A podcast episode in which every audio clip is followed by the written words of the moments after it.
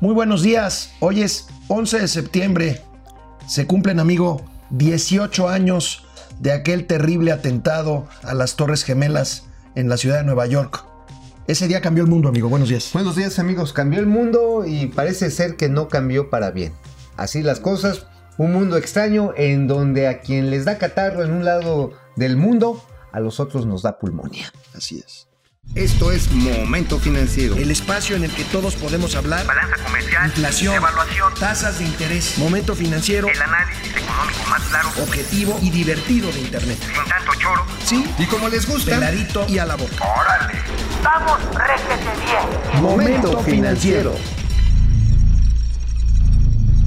Hoy en la mañana, hoy en la mañana surgió sorpresivamente una noticia muy temprano, incluso antes de la mañanera, eh, antes, bastante antes de las 7 de la mañana. Y vaya supongo. desmadre que se armó en la mañana. Bueno, sí, hubo ahí una manifestación que no dejaban entrar a los periodistas ni al personal de Bueno, Palacio ni el Nacional. doctor Molécula, Lord Molécula puede entrar. O sea, si no entra Flor Molécula, no entra No nadie. entra nadie, punto, valió madre. Bueno, hoy en la mañana la Secretaría de Hacienda da a conocer, antes de que abrieran los mercados, eh, anunció la aportación de capital a Pemex por 5 mil millones de dólares. Esto es una aportación que se utilizará, utilizará Pemex, según salió a decir Pemex unos minutos después, para para prepagar deuda con vencimientos entre 2020 y 2023.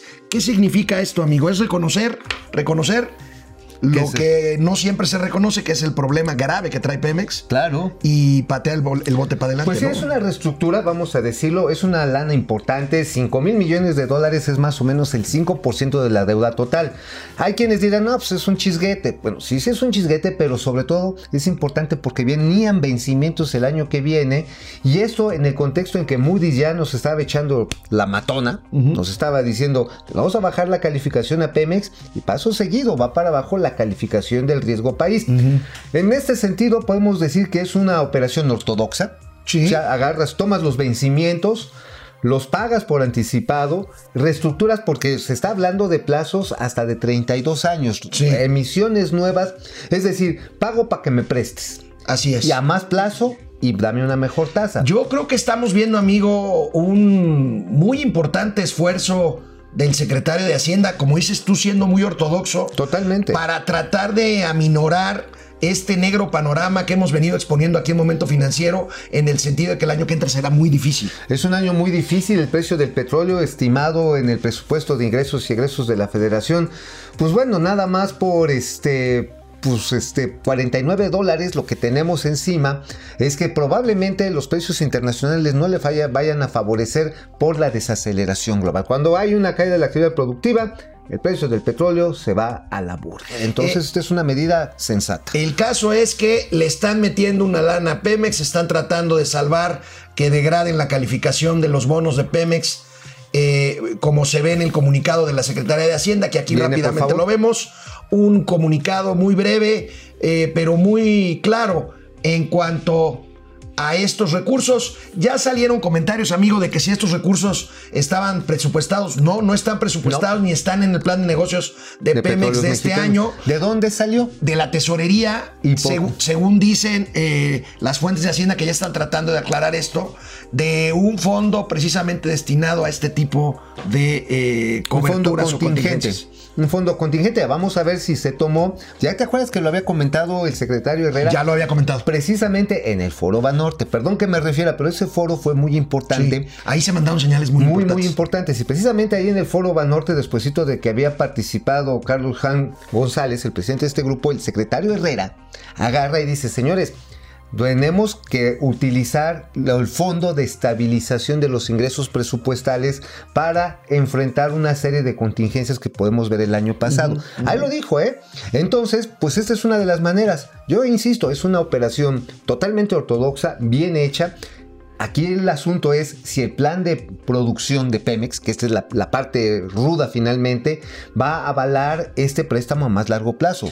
Ahora, lamento, es la parte- lamento parecer aguafiestas, amigo. Oh, que la canción. Pero es, un, es una buena medida, pero es una medida insuficiente si no se acompaña, y ya lo hemos dicho aquí, de inversión privada que parece ser que las señales vienen hacia allá, de que se recupere y se reanude la inversión privada en la producción de petróleo. Oye, ¿tú crees que va a aguantar eso Rocío Nale? Este, no, yo no creo, Rocío pues, es así como la niña, era como la Agustín Melgar de la 4T. que Envuelta se- en la bandera y se avienta. Y se avienta, o sea, ¿no? ¿tú crees que se enoje por lo que estoy diciendo? Pues, pues, Pero por supuesto, te va a decir columnista matraquero. Ya no somos columnistas chayoteros, ahora como ya no hay pa' más, pues somos columnistas matraqueros. Bueno, este, esta mañana, esta mañana también un anuncio pues importante. ¿Se acuerdan del acuerdo con las empresas de gasoductos? Eran cuatro empresas y se llegó a un No, acuerdo. tres. Se llegó un acuerdo, bueno, eran tres. Bueno, tres consorcios. Tres consorcios. Tres consorcios. Y se llegó a acuerdo con dos de ellos, dos de ellos que implican tres empresas. Pero bueno, este, hoy se llegó a un acuerdo con la cuarta empresa, con Fermaca, la empresa que faltaba. Platícanos, amigo. La Fernaca, ¿no? Fermaca, Fermaca, Fermaca. Bueno, esta compañía este, mexicana 100% tenía unos ductos muy interesantes que bajaban de Chihuahua y llegaban hasta Guadalajara, terminando su último ramal en el Bajío. Eh, ¿Qué es lo que tenían ahí atorados? Básicamente los plazos de vencimiento para empezar a cobrar los recursos, los recursos que estaban asignados por contrato en caso de contingencia o causas de fuerza mayor. Se tuvo que ampliar y sobre todo aquí el acuerdo es igual que como sucedió en la- en- con las otras compañías, con los otros consorcios, es decir, con Yenova, como sucedió también con Grupo Carso, es decir, a ver, nuestro acuerdo va a ser, si amplíanos nuevamente la, el periodo de concesión, asumamos el costo, ahora sí que compartido, pues de las invasiones, de las tomas que tuvieron en algunos predios, de tal manera en la cual yo me pueda recuperar en el largo plazo. Qué bueno, finalmente es un acuerdo que habla mucho de los buenos oficios de Alejandro Esquer. Él es el jefe Sí. de asesores del presidente, Sí, sí, sí, que hizo un lado al señor Manuel Barney.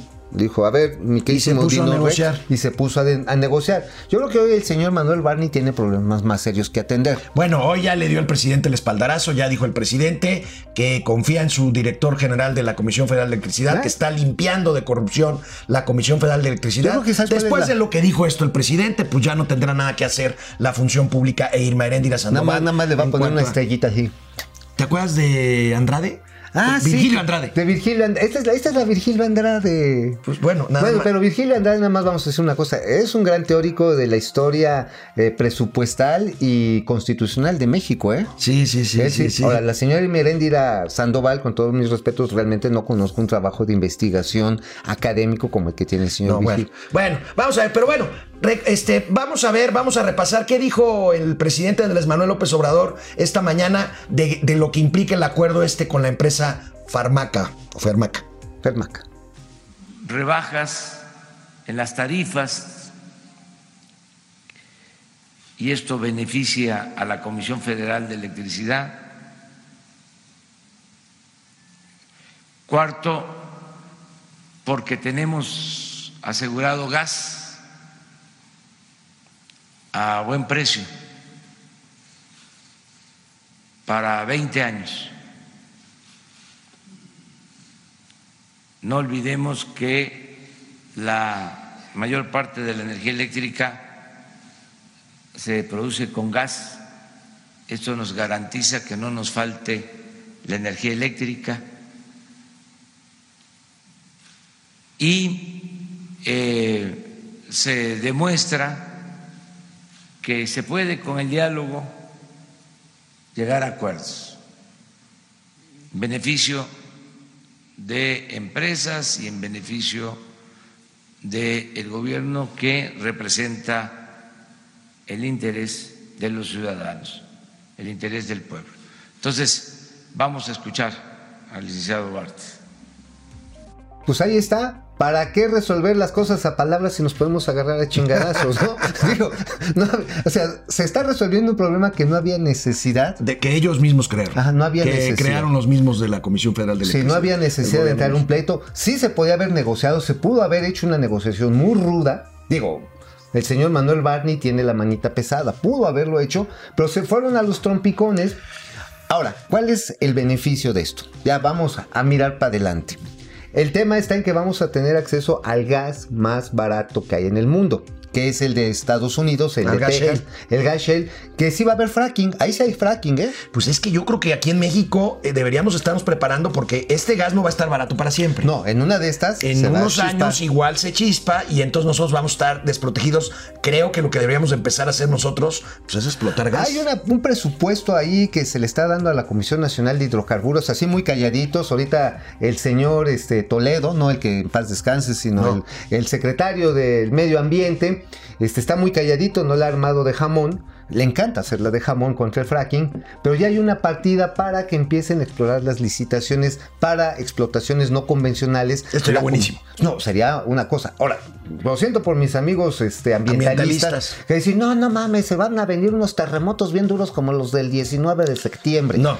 No, a ver, no hay nada, nada que ver. Los terremotos, nada más para referencia, suceden entre profundidades de 30 a 100 kilómetros. El fracking se realiza no más de 2 kilómetros. No- Bueno, vamos a ver.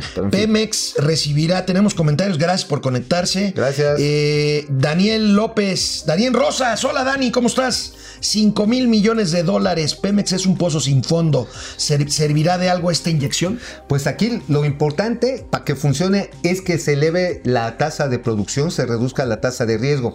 Es- hay que recordar que se está proponiendo elevar en 300 mil barriles la producción el año que viene. Entonces, este, perdóname, pero discúlpame, este, mi queridísimo amigo, si es un pedo llegar a ese volumen. Y precisamente por eso están prestando el dinero, para ver si tiene efectividad. La verdad, híjole, yo sí hago changuitos para que funcione. Ojalá, ojalá. Pero sabes que no solamente son los barriles, el costo por barril. el costo por barril es el que nos Productividad que le dicen, ¿no? Productividad. Jorge. Sandoval, ¿será que todos los ahorros que está buscando el gobierno son para metérselos a Pemex?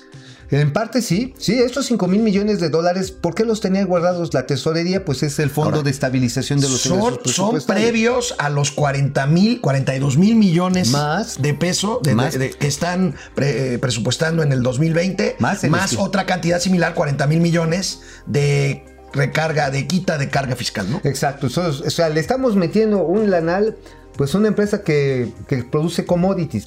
En mi perspectiva de negocios, no creo que sea una buena idea, porque finalmente es apostar a una empresota, pero que si bien el petróleo tiene todavía 50 años, digamos mínimo como utilidad, también es cierto que hoy las nuevas tecnologías y los nuevos prototipos de motores de iluminación de generación de energía eléctrica están optando por otras fuentes y ahí no le estamos metiendo. Acaba de pasar en eh, Alemania, no me acuerdo si en, si en Frankfurt o en Hannover, la feria automotriz.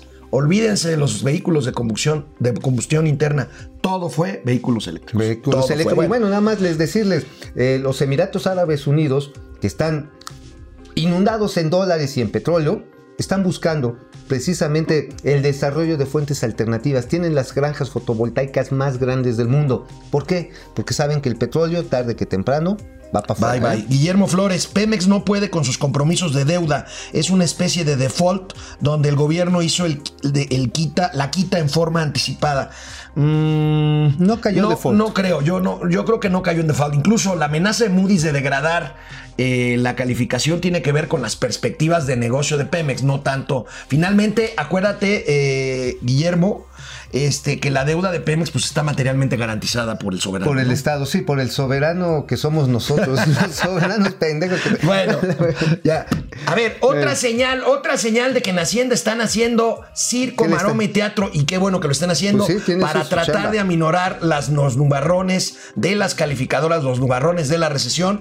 El secretario de Hacienda recibió el día de ayer, como lo vamos a poder ver en una linda foto en Palacio Nacional, a Cristalina Georgieva. ¿Quién es ella? Cristalina Georgieva, qué bonito apellido. Es muy bonito, ¿no? Sí, Georgieva. Georgieva. Uy, yo ella, más por eso sí me ella será, ella será la próxima directora gerente del Fondo Monetario Internacional en sustitución de Christine Lagarde, que asumió otra posición A en ver, los foto, organismos foto, monetarios. foto. Ya, ya la vi- ya, ya la vimos, ya. ¿Ya? Ahí está. ¿Ya? Ah, ok. Ahí Oye, está. pero este, Agustín Carsten se la chispó, ¿verdad? ¿Cómo crees? Pues sí, ya no, ya no. Ah, ah, eh, sí, sí. No, bueno, bueno. Bueno, digo, ojalá que se la pudiera No, involucrar. no, no, no, no, pero no, él quería, O sea, eh, Agustín quería. Cas podría ser y puede ser eventualmente. Yo creo que Agustín Cas eventualmente va a ser director Yo gerente creo del que sí, se lo merece mucho, aunque el presidente. López Obrador lo agarra de piñata. Esta es una buena señal, amigo, porque acuérdate que, acuérdense que hay una línea de crédito flexible con el Fondo Monetario Internacional que seguramente el gobierno mexicano va a renovar este año, en noviembre tiene que renovarla por 74 mil millones de dólares. ¿Qué es esto? Esto es una línea ahí, como si ustedes tuvieran una línea de crédito en el banco para poder disponer de ella inmediatamente en caso de que sea necesario. Exacto. Y ahí está esa línea de crédito flexible, la 4T la respetó en el primer año, yo Oye, creo que la va a respetar en el Aunque luego el presidente sí se va de trompa, agarra y empieza a decir después de que había recibido a Lagarde, a esos, esos este, organismos que han dominado y han subsumido en la miseria los pueblos. Digo, después de que había recibido a la señora Lagarde, le dio su besito y todo. ¿Te acuerdas rollo, que se le fue encima después, después? entonces yo me imagino a la señora Lagarde haciéndole así, ay no mames, qué, qué pinches cosas, ¿no? bueno, en el, mo- ¿y sabes por qué le recriminó cuando el Fondo Monetario Internacional dijo, ¿qué creen? Híjole, si ustedes crecen 0.5%, 2019 va a ser un milagro. Y se le fue el presidente encima. Yo sí le recomendaría a- a- al señor secretario, don Arturo Herrera, que le ponga unos taponcitos cuando salga de Palacio Nacional a la señora Georgieva. ¿Por qué? ¿Por los este, vendedores ambulantes del Zócalo? Sí, por los madrazos que hubo ahí a la entrada, para que no oiga lo que pueda decir este el señor presidente cuando venga otra vez una, una rectificación de las tasas de crecimiento esperadas para este año. Bueno, yo nada más recu- te recuerdo, amigo, tienes toda la razón y te recuerdo que todos esos compromisos, más bien todos esos pronósticos del perverso Fondo Monetario Internacional sobre el índice del ritmo de crecimiento de México, pues por lo menos en este 2019 se están cumpliendo. Sí, desafortunadamente, digo, yo sé que hay muchos amigos ahí este, en Chairovisión que dicen, ah, es que ustedes quieren que a México le vaya de la... No, neta, no queremos. ¿eh? No queremos, y bueno, desgraciadamente los datos siguen cayendo. Eh, el INEGI hoy en la mañana reportó eh, la actividad industrial y bueno, pues amigo, sigue cayendo, sigue a la baja Uf. la actividad industrial en México. Si podemos ver la tabla eh, de el INEGI, eh, podemos ver eh, claramente eh, este 2.7%. 2.7% anual. Ajá. El índice mensual de actividad industrial, ahí lo tenemos, 2.8%, una caída de la minería del 7.4% anual a julio. No, la minería está enterrada y literalmente. la construcción, amigo, 9.1% a la baja a julio. La construcción, tanto la parte, como ustedes lo pueden ver ahí en la tabla, la construcción es la que está lamentablemente sufriendo. Y como lo decíamos ayer, con la iniciativa fiscal de eliminar lo que le llaman el estímulo a las fibras, a los fideicomisos de bienes inmuebles que servía para construir plazas comerciales, hoteles, naves industriales.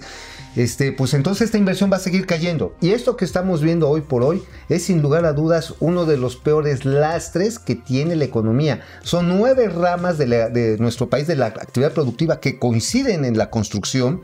Son casi, casi todos bienes nacionales, de los insumos nacionales. Bueno, ya no hablemos de la gente que trabaja ahí, desde el más humilde peón hasta el más encumbrado arquitecto. Todos comen de ahí y hoy por hoy es una auténtica tragedia. Ahí te va un dato. Están en riesgo 2.500 pequeñas y medianas empresas por la desaparición, por ejemplo, del INIFED, que ya lo autorizaron Sí. los diputados, Sí. que era el encargado de hacer la reconstrucción y mejoras de las escuelas públicas. Era lo que era el CAPSE, ¿no? CAPSE. Eh, la Comisión para Construcción de Escuelas. de escuelas, exactamente. Ahora el dinero se lo van a dar directamente Híjole, a los maestros, a las organizaciones Si como no la se ponen CENTE. de acuerdo los papás en las tandas, si se pelean porque se ¿Y quién va a roban llevar la torta del niño, Ajá. que quién va a llevar el pozole a la fiesta mesa del mexicana. 15. No, no, no, no, no. Bueno, bueno, esperemos que no. Bueno, amigos, ya se nos fue el tiempo. Vámonos. Lamentablemente el tiempo es oro y el tiempo es corto. Y se Así van que los columnistas matraqueros nos vemos mañana en Momento Financiero. con más exclusivas interplatanarias e intergalácticas. Vamos, réjete bien. Momento financiero.